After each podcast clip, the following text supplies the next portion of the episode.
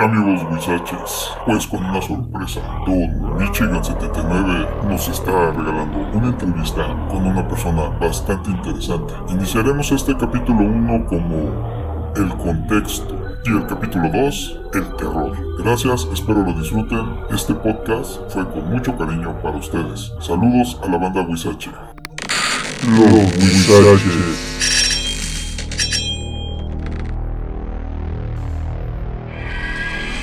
Hola, ¿qué tal? Muy buenas noches, soy Michigan79, transmitiendo desde Tlanepantla, Estado de México, con el mismísimo señor Luis Rivera Noto. ¡Bravo! ¡Bravo! Que por cierto es su cumpleaños, señor, felicidades. Sí, 72 años. ¡Wow! 72 años, ¿qué no han visto sus ojos? ¡Qué barbaridad! Sí, este, sobre todo que me han gustado mucho los temas ocultos, los temas esotéricos. Sí, sí, sí, vaya que He tenido algunas experiencias, unas buenas experiencias. Pero qué bárbaro que se ha tenido experiencias. Yo he escuchado unas historias que la verdad no me han dejado ni dormir, ¿no? Pero sobre todo la, la manera en que redactas las cosas es impresionante. O sea, yo he visto muy pocas personas en la vida que tengan esa habilidad de describir y hablar a una situación como la que tú tienes. Qué bárbaro. O sea, yo estoy impresionado y es por eso que me gustaría que le regaláramos a la podcast escuchas un poquito de lo que has vivido, si me permites. Yo quisiera que me platicaras un poquito sobre esa famosa historia sobre una vidente y unos compadres que la verdad es que ha sonado. Ahí Tovarich 16, que por cierto es mi hermano de los Huizaches, quedó intrigadísimo, o sea, intrigadísimo cuando le empezamos a platicar, este, René, tu hija, empezó a platicar sobre, sobre los compadres y la vidente, la verdad que fue un tema que se nos, pero se nos erizó la piel. ¿Cómo, ¿Cómo inicias con eso? O sea, ¿qué pasa? ¿Quién es esa vidente? Pues resulta que hace algunos años estaba en la universidad, estaba estudiando la carrera de arquitectura, me dedico a eso. Esa señora la conocí por medio de un amigo que también estaba estudiando. Compañeros de la universidad. Compañero en la universidad. Llegamos a su casa a visitarlo. En una ocasión ya ahí conocí a su suegra. Esta señora eh, llegó de Jalisco, le llevó comida, le llevaba varias cosas. Venía con motivo de que acababan de tener un niño Sí. y venía a cuidarle sus 40 días a la hija. Mi compañero empezó a portarse muy grosero con ella y lo cual me desconcertó. Dije, pues, ¿por qué? ¿Por qué Es un cambio de actitud repentino. Sí, de repente llegó ella con unas canastas y él empezó a ser grosero. Y de plano, de plano, la señora le dijo que qué le pasaba. Le dijo, ¿qué O sea, se empezó a cambiar como, como si no fuera él, como si algo raro. No, le molestó que ella llegara. Ok. y empezó a decirle cosas de no me avisó, por qué se vino, eh, no estoy muy a gusto y empezaron a alegar y la señora le dijo si no estás a gusto pues me voy a un hotel, pero yo voy a venir a ver a mi hija. La señora me simpatizó, la señora era una mujer como de 50 años, yo en esos tiempos tenía 35 años más o menos. La señora era una mujer como de 50 años, rubia, de ojos azules, simpática. Se veía que era de Guadalajara, del estado de Jalisco. De los Altos de Jalisco, por Sí. ahí. Sí, bien guapa, imagino, Sí, ¿no? estaba guapa la Güera, señora. Entonces, antes de que llegara mi compañero, todavía no estaba en la casa, estuve, empecé a platicar con ella y con su hija. Estuvimos platicando y empezó a sacarme temas esotéricos de adivinanza, de adivinación, de cartas, de esos temas que a mí me interesan. Y, pero ¿cómo sale esa plática así nada más de la No, nada? de la nada empezamos a platicar y fuimos sacando, fue sacando ella temas y fui yo preguntándole y me dijo ella, soy, soy psíquica y yo en confianza contigo siento que te puedo hablar de esto. Yo este, me dedico a adivinar y a darle a la gente, Ajá. darle consejos sobre su futuro. Ok. Sí, una especie, especie de adivinación. Ah, eso me interesa, eso me interesa. Dice, cuando salí de Guadalajara, estaba un hombre vendiendo anillos. Entonces sentí atraída, me dijo ella, se me sentía atraída hacia él. Fui a verlo y le dije, a ver qué anillos tienes. Y me enseñó unos anillos con iniciales. Y me dice, estos son de plata, estos son de esto, del otro, cuestan tanto. Y entonces le dije, a ver, enséñame ese que tiene una L. O sea, era nada más la pura letra. La pura letra. O varias letras. No, nomás la inicial. Ok. Y dice, dame ese anillo, véndeme ese anillo. Son 50 pesos. Y compró el anillo y entonces ella dijo, pensó, este es un mensaje para mí. Sí. Siento que voy a tener que ver con alguien con una L. Y me vine, dice, me vine y no pensé más. ¿E- ¿Esto fue en dónde? Esto fue en el sur de México, en la Ciudad de México. Ya. Fue en el sur de la Ciudad de México, en la casa de este compañero. Ok. Cuando estaba ya aquí conmigo platicando, me dijo, ¿cómo te llamas? Y le dije, Luis. Luis, dice, mira el anillo que traigo, tiene una L. Órale. Me dijo la señora. Compré el anillo, sentí que tenía que ver algo con una L y te estoy encontrando a ti. Wow. Yo creo que tenía, me estaban anunciando que te iba a conocer.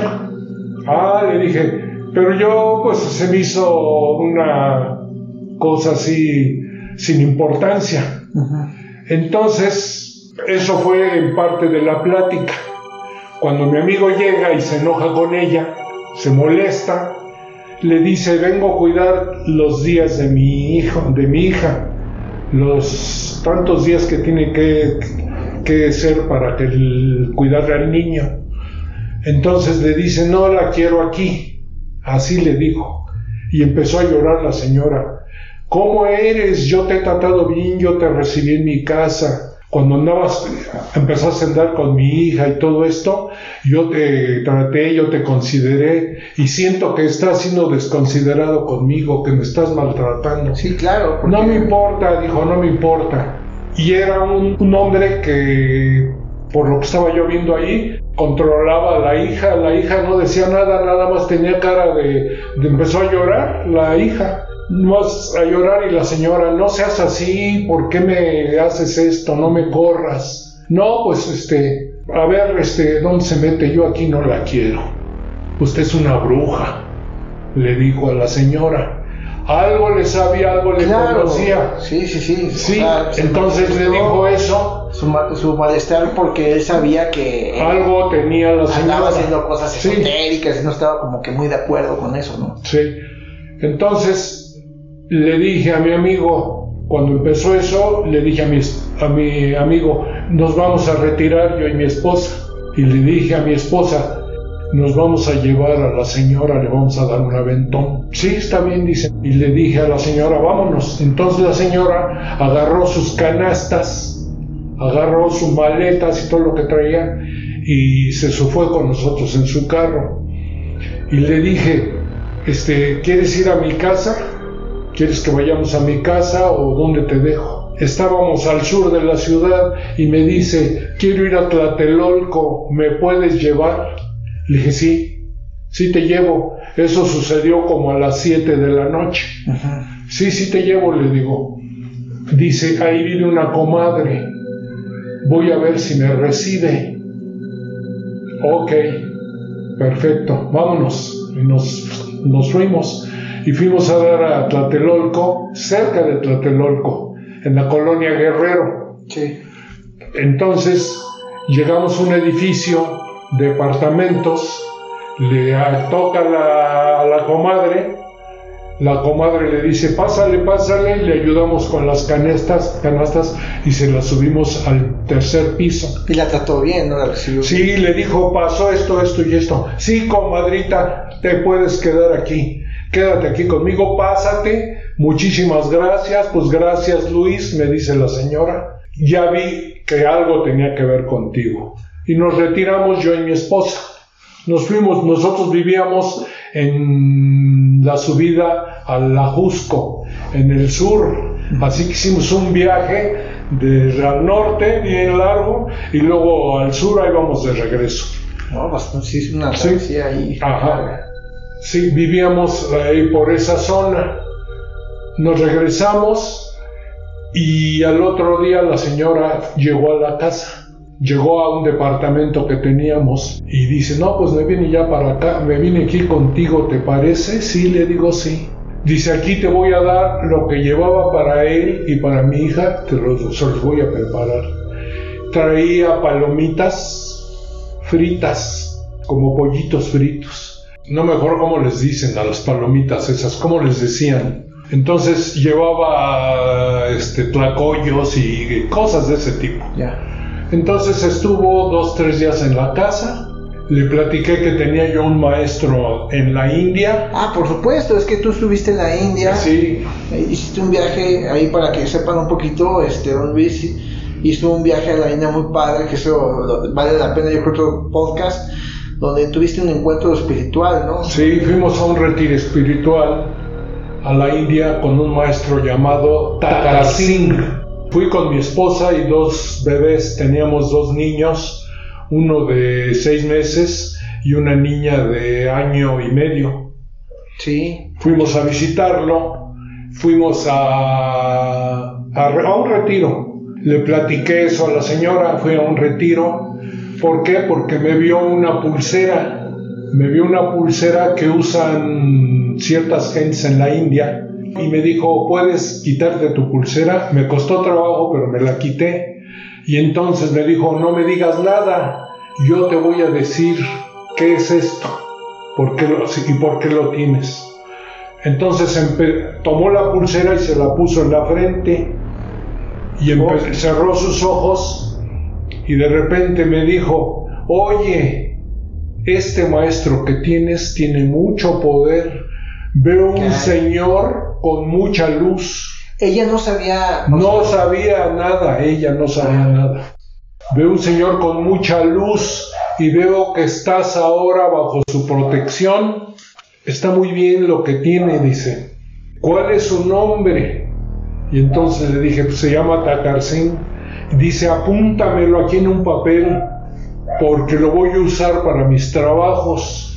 Y le apunté el nombre O sea, eso de que lo voy a usar para mis trabajos. para sus trabajos de... Es que, es que las personas que usan la clarividencia y son esotéricos usan deidades espirituales, maestros, gente iluminada para sus rituales y tener la protección adecuada Sí, para lo que van a hacer, ¿no? Sí. Y él era un maestro muy poderoso, por eso Ella lo vio, lo vio. no lo conocía. No, ella me dijo que, es, que estaba muy bien que me hubiera yo incorporado o me hubiera metido en esa, en esa hermandad.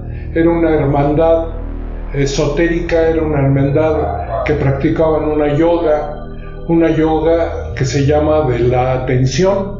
Entonces, este, bueno, ya en plática con ella, ya en mi casa, empezamos a hablar del maestro y me empezó a hacer preguntas. Oye, esto, oye, el otro, ¿y qué es esto? ¿Y qué me puedes decir lo otro? Ella tenía una serie de incógnitas respecto al esoterismo. Yo había estudiado varios años esoterismo y de acuerdo a lo que yo había estudiado, le contesté Yo por ahí sé, eh, bueno, para los que no saben, pues la, la hija de Don Luis es mi esposa y Don Luis es mi suegro. Este, eh, yo sé que est- eh, estuviste muy metido en estudios de alquimia sí, y me imagino que ese conocimiento fue lo que le compartiste a, a esta señora, ¿no? No. Estuve metido en esos estudios espirituales Ajá.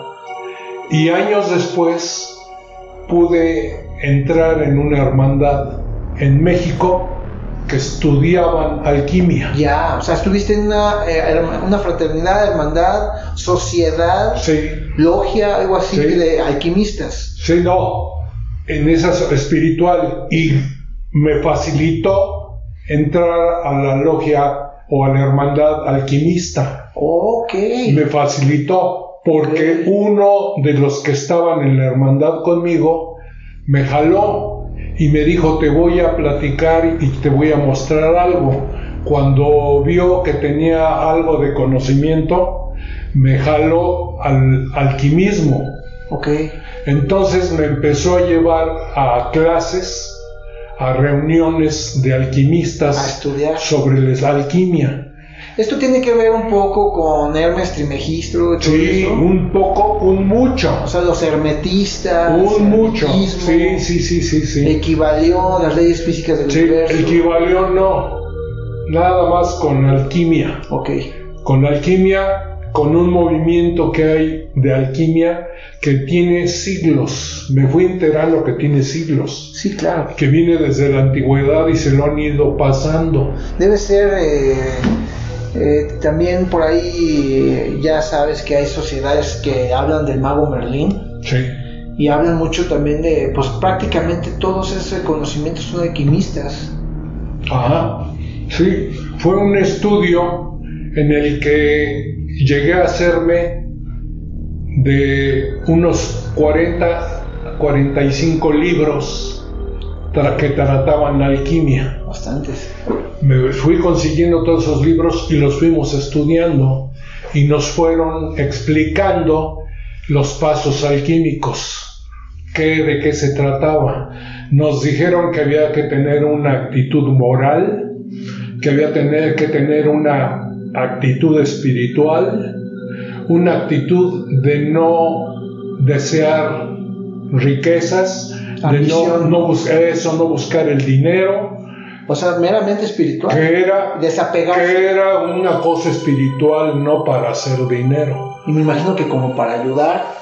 Para todos los, se supone que en varios senderos, en varias de estas yogas, r- ritos, rituales, son primero para bien de la persona, Sí. segundo para la familia y tercero para el bien de la humanidad. Ok. Siempre es lo que están buscando en varios senderos. De una, alguna forma, en algún camino, en alguna forma de camino, están buscando el bien, simple y sencillamente, la sencillez, la humildad y en primer lugar el servicio a la humanidad Me imagino que es un servicio desinteresado. ¿no? Exactamente. Nos dicen, no, no, el chiste no es servir a Dios. Mucha gente quiere servir a Dios, pero resulta que por ahí no va la cuestión. Eh, lo que Dios quiere es que sirvas a su hermano, a tu hermano, a la humanidad A tu prójimo. a tu prójimo. Es lo que busca Jesús y los grandes maestros Moisés, Dionisos, eh, todos esos maestros A mí me llama eso. mucho la atención esto y qué bueno que lo mencionas porque yo creo que este es un tema muy importante ya que yo considero que esto del hermetismo y la alquimia eh, yo lo veo como es un código un, un tipo de código de ética encriptado que está implícito en todas las religiones. O sea, básicamente todas las religiones hablan de ese código con diferentes lenguas, diferentes cosas, pero cada, cada religión apunta a diferentes nichos culturales y sociales y que y, y cada quien en su región, en el país donde viva, pues ese nicho es el que te toca, ¿no? Pero el mensaje yo creo que es el mismo y la- con la antigüedad que dices que tiene, ¿no? Todo eso, todo eso es en base a que nada más hay un solo Dios. Claro. Eh, los cristianos tienen a Jehová Yahvé, pero es el mismo de los judíos, es el mismo de los árabes, es el mismo de los chinos, y el mundo ha- no ha entendido bien cómo está la situación. Esto ha llevado a guerras por el mismo Dios, pero con diferente nombre. Ha llevado a una desviación del hombre que no ha entendido. Dios es único, Dios es uno, pero el hombre cree que el suyo es el que es Sí, cada quien se y no reconoce a nadie que tenga otro Dios. Sí, claro. Cree que es otro Dios. Es el mismo, pero con diferente nombre según el lugar. Sí, nos andamos partiendo la madre por el mismo. Sí, sí, sí, sí. Como los partidos políticos. Ajá, eso ha sido. Entonces la enseñanza es la misma. Llámese cristianismo, budismo, judaísmo, las, las religiones de Oriente, lo que es el budismo, zoroastrismo, todo es, todo es lo mismo, pero en diferente época y en diferente lenguaje, pero en el fondo la enseñanza es la misma. Sí, Te yo- van a enseñar lo mismo. Es lo que yo creo que eh, te transmiten y aprendiste mucho en la alquimia, ¿no? Ujú. Eh, ese, ese código que está en todos lados. Y Sí, yo creo que pocos pueden ver, sí, sí, sí. ¿no? Tienen diferentes eh, acepciones, son diferentes conceptos aparentemente, pero es lo mismo con diferente nombre o es otra parte desconocida de- del hombre. Sí. Por ejemplo, en la alquimia te enseñan que el hombre tiene varios centros, tiene 10, no, 7 centros, perdón. El hombre tiene 7 centros que llaman chakras. En la alquimia los trabajan y los estudian y en varias yogas los estudian. Esos siete centros están en el interior del hombre. Eh, médicamente se llaman centros neurales. Qué padre que lo explicas, porque todo, yo he escuchado miles de gente que dice, ay, que el chakra, que quién sabe qué, pero oye, ¿sabes qué es un chakra? Sí, sí, sí. ¿Qué, qué demonios es un chakra? Sí. ¿Qué es eso? Chakra significa rueda, simple y sencillamente del sánscrito, rueda o centro. Ok. Tenemos, según la alquimia y varias yogas, tenemos siete centros. Los siete centros son concentraciones nerviosas dentro del cuerpo, son semicerebros. Los dinosaurios, por ejemplo, descubrieron que tenían el cerebro, pero en la joroba era tan grande el cuerpo que tenían otro cerebro, un centro neural O sea, interconectado. es como, por ejemplo, nosotros que tenemos el cerebelo, ¿no? Sí. Nosotros tenemos siete centros neurales. Uno en, el, en la parte alta de la cabeza, ¿sí? En la India lo llaman Ajna Chakra. Tenemos otro centro en la garganta. Tenemos otro centro a nivel del corazón. Tenemos otro centro a nivel del ombligo. Y entre los órganos, entre los órganos sexual y excretor, tenemos otro centro.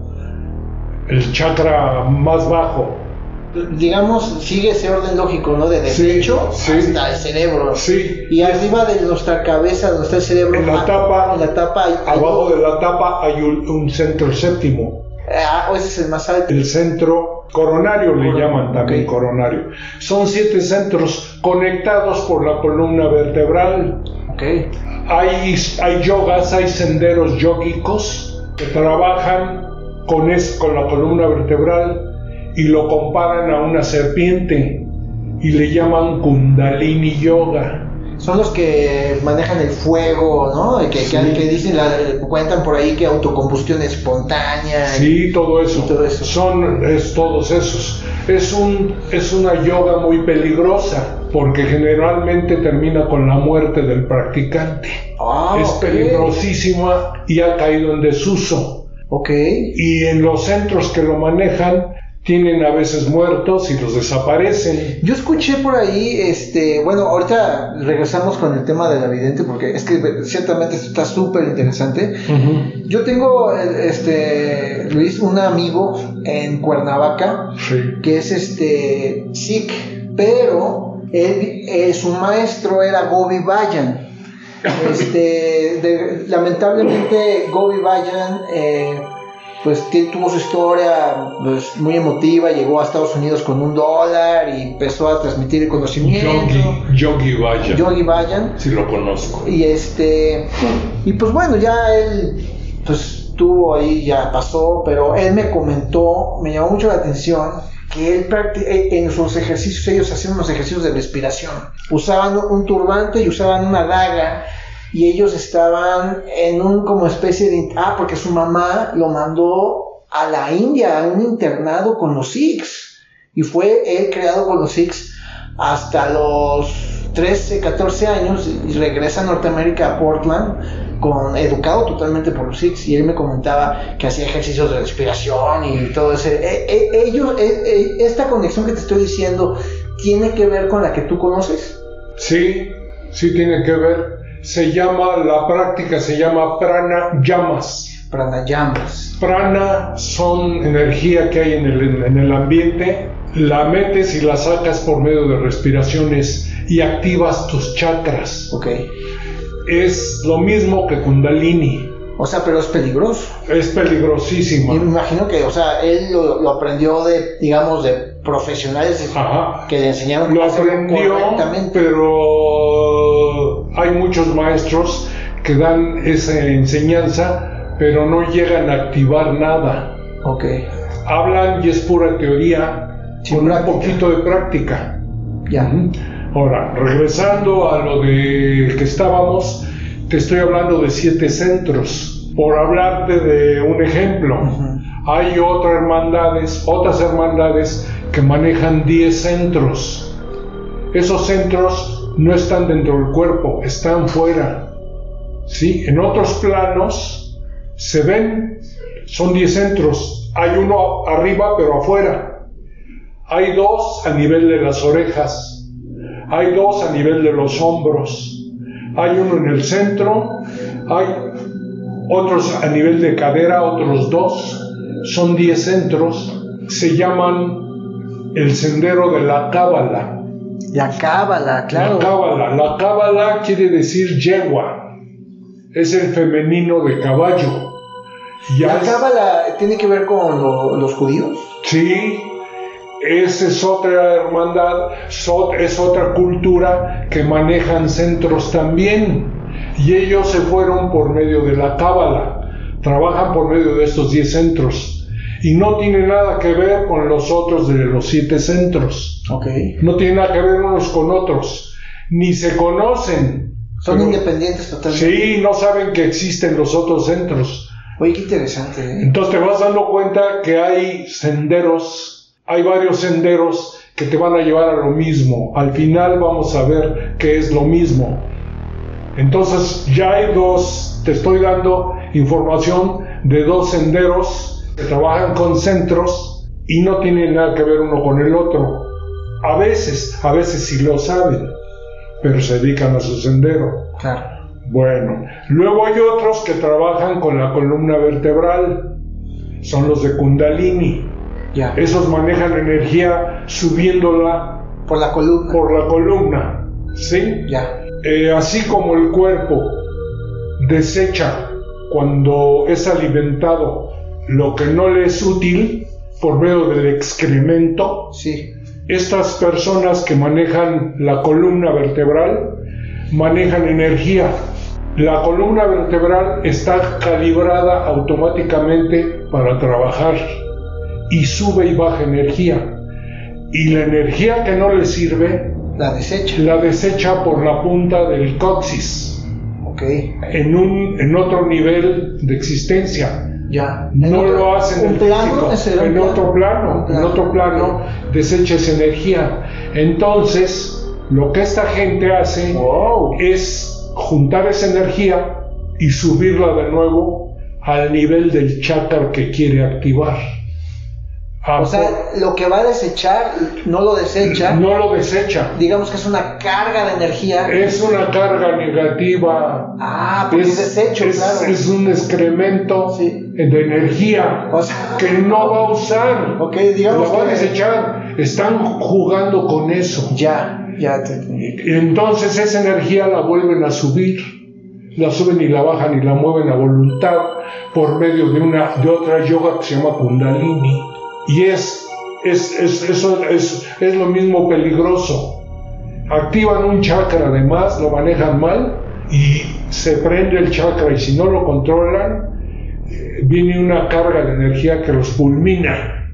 Por eso se queman. Sí. Es demasiado. o Sí, sea, se mal. queman a cierto nivel, Ya. se- según están trabajando. Fíjate, yo había escuchado gentes que me. Tú lo has escuchado, por supuesto, me imagino que sí.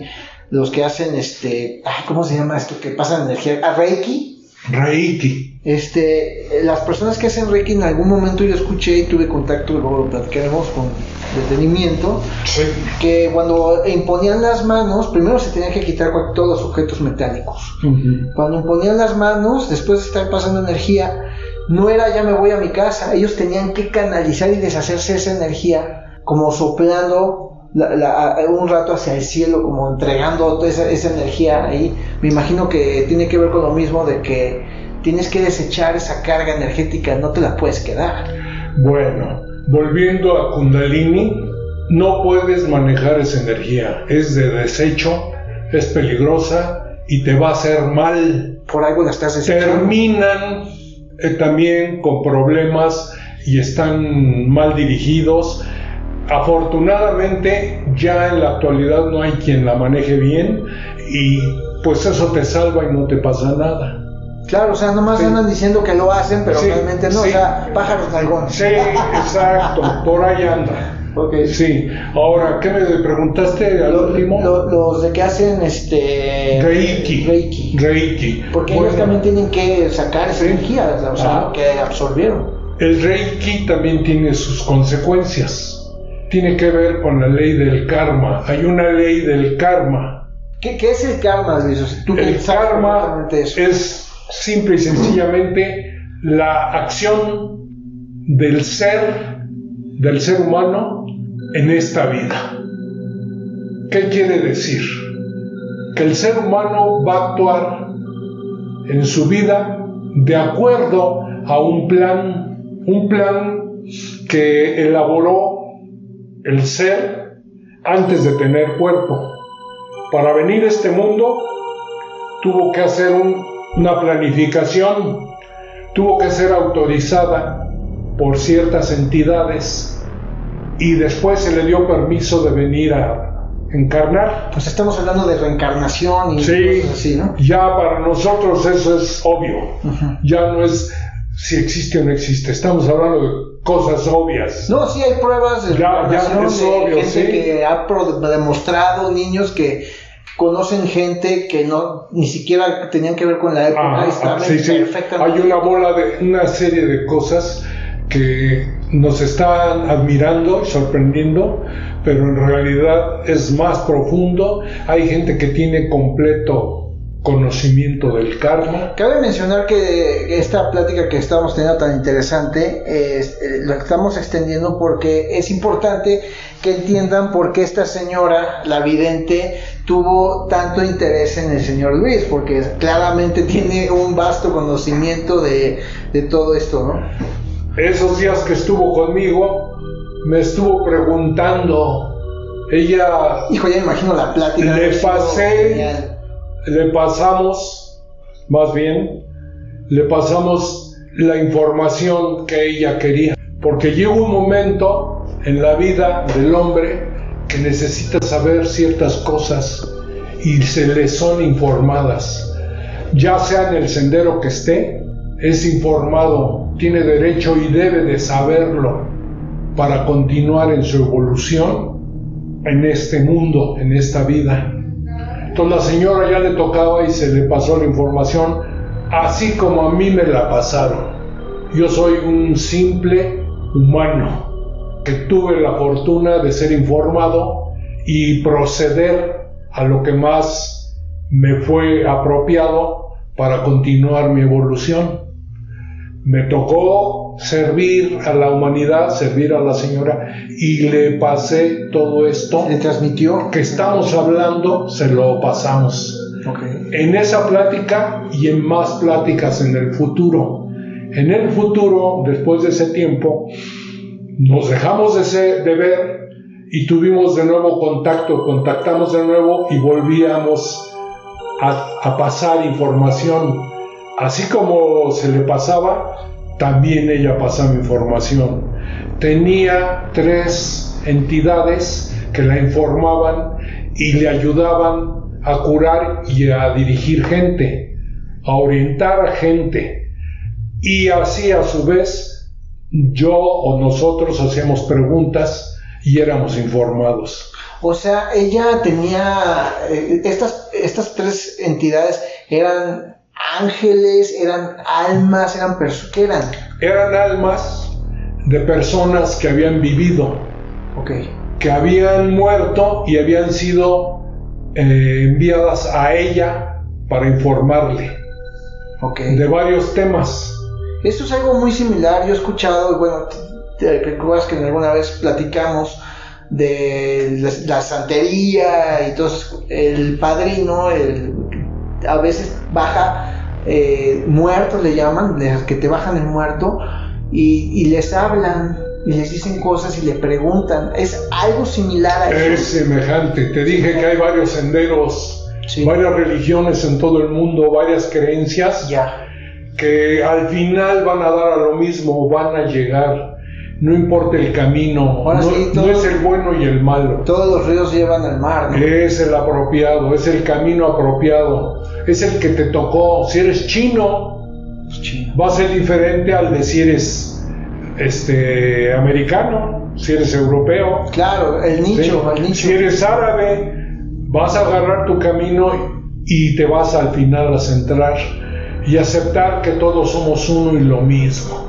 Así es. Todos los hombres y mujeres somos uno y lo mismo.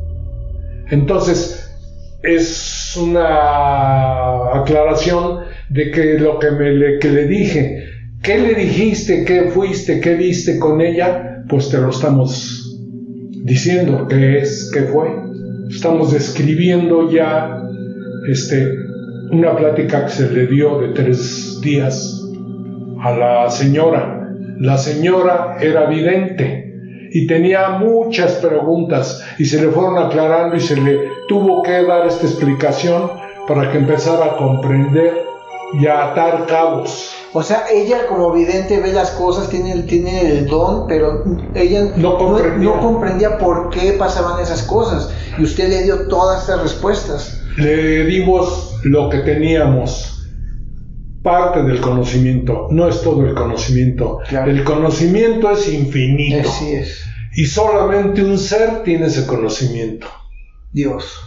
Tú lo has dicho, solamente Él lo tiene todo.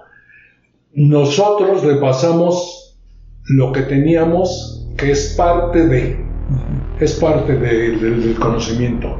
Se le explicó varias cosas, esto es esto, esto es esto, se le fue dando explicación dentro de lo... Y de otras cosas que preguntó, hay muchas más cosas. Para centrar, para dar un ejemplo, acabamos de platicar de lo que platicamos. Volviendo con la señora, años después, dos, tres años después, ella se fue a Jalisco, se fue al lugar donde, donde era ella, se fue con más conocimiento de causa, No, pero sabiendo más, sí, le daba un poco de miedo. Ella tenía tres, tres guías que habían desencarnado y le- ella les cerraba sus ojos y les preguntaba. Entonces la gente le preguntaba a su vez a ella y ella les preguntaba para poder orientar y dar información o consejos. Si no sabían bien, porque no todos lo sabían, daban orientación. Eso, a eso se dedicaba y de eso vivía, de guiar, de guiar a gente. A ayudarlos. Sí, que la confundían con bruja como mi, mi amigo, que le decían esto, que le decían lo otro, pero pues ella fue escogiendo, fue teniendo más criterio para hablar. Años después, pues la vi y pasamos unas aventuras con ella. Tuvimos unas aventuras cada vez que la veía, ya venía con unos problemas, problemas. Para ella no sabía, pero venía con unos problemas tremendos de los que tuvimos que salir y tuvo que ayudarle a zafarse. Al final de esto, dejé de verla, seguí yo adentrándome en mis estudios y ya no la vi más. Se hizo, se hizo grande de edad y sé que está creo que todavía vive y en otra ocasión podemos relatar las aventuras que tuvimos. Sería magnífico porque sí, por ahí la escuchamos en un podcast ahí con los Huizachis que tenías encerrado un ángel o algo ahí en una caja, no sé, por ahí, a ver si lo, podemos platicar. Claro que sí. Para continuar con este podcast. Este Luis, te agradezco muchísimo. De verdad, qué padre estuvo. Esto está, de verdad, pues yo creo que podemos platicar de esto toda la noche. Está súper interesante porque mucha gente habla del karma, de los chakras, ni siquiera sabe qué, es eso, ¿no? Yo, yo, yo, yo, no sé mucho de, los chakras, he estado, eh, lo he escuchado que te dicen, tienes mal un chakra y por eso te está yendo mal, pero pues, o sea, explícame bien qué es. Y ahorita tú lo explicaste perfectamente, que los centros que están adentro de ti, inclusive los que están fuera. Yo no sabía que había centros afuera de ti pues son puntos de poder. De se llaman sefirots. Sefirots. Se llaman sefirots esos centros. Ya. En, los que están dentro se llaman chakras, los que están afuera se llaman sefirots y tienen un nombre, un nombre hindú cada uno de estos centros. Sí. Tiene su nombre, hay unas listas, hay libros. Sí, claro, no, hay libros, es un estudio, pero milenario. Pero ya tuviste un básico. Sí, sí, sí. Ya tuviste un básico ya tienes algo de que empezar a, a centrarte, a sentar tu conocimiento, algo de qué partir ya tienes. No, pues muy bien, pues este, esto queda registrado en este podcast y yo creo que no se pierdan la continuación porque vamos a hablar de cuáles fueron esas aventuras a las que esta señora se tuvo que enfrentar y esas cosas que nos estamos muriendo de curiosidad por saber, pero lo vamos a ver en el siguiente podcast. Cuídense, yo soy Michigan79 y Luis, muchísimas gracias, feliz cumpleaños. Buenas noches, muchas gracias. Y aquí andamos, bye.